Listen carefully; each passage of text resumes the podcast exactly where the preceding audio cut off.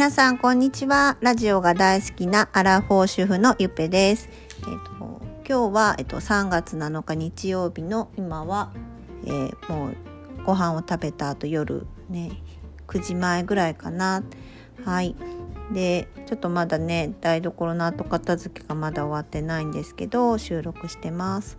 えっ、と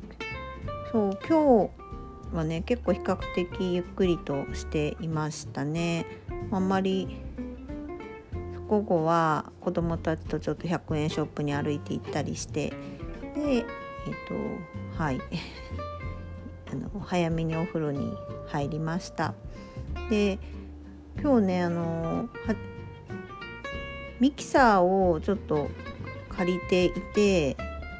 今までハンドミキサーで作ってたものとかを今日ミキあのミキサーでねあのなんていうの？なんかでっかいミキサーでガラスのこう入れ物みたいに入ったミキサーでなんかメーカーはオスターライザーっていうで多分なんかちょっと読み方間違ってるかもしれないんですけど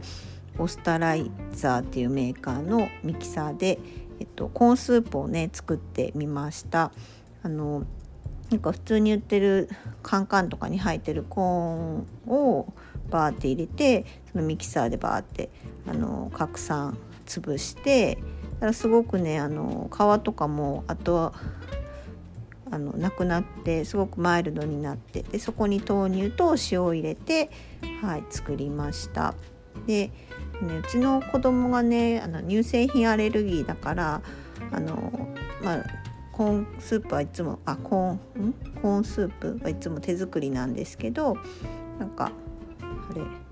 今まではあのカンカンのコーンクリームっていうのを買ってたんですよね。でそれに豆乳混ぜたりしてて。そうこれであの普通のミキサーがね手に入ったのであのつぶつぶのコーンでもね作れるようになりました。はい。でね毎日ね最近ね目標っていうかなんかこう頑張ろうって思ってることが3つあってあのレシート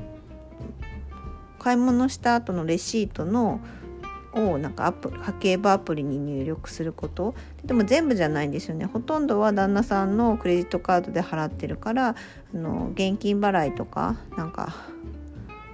PayPay とかで払った自分自腹で払ったもの。で後から旦那さんに請求する額だけを、まあ、家計簿アプリにつけています。それとあとはバッグの中身を一旦空にすることと、まあ、17時半までに夕方の5時半までにお風呂に入ることですね。でそうこの3つのうちちょっとできなかったのがお風呂がね18時ぐらいになっちゃったんだけど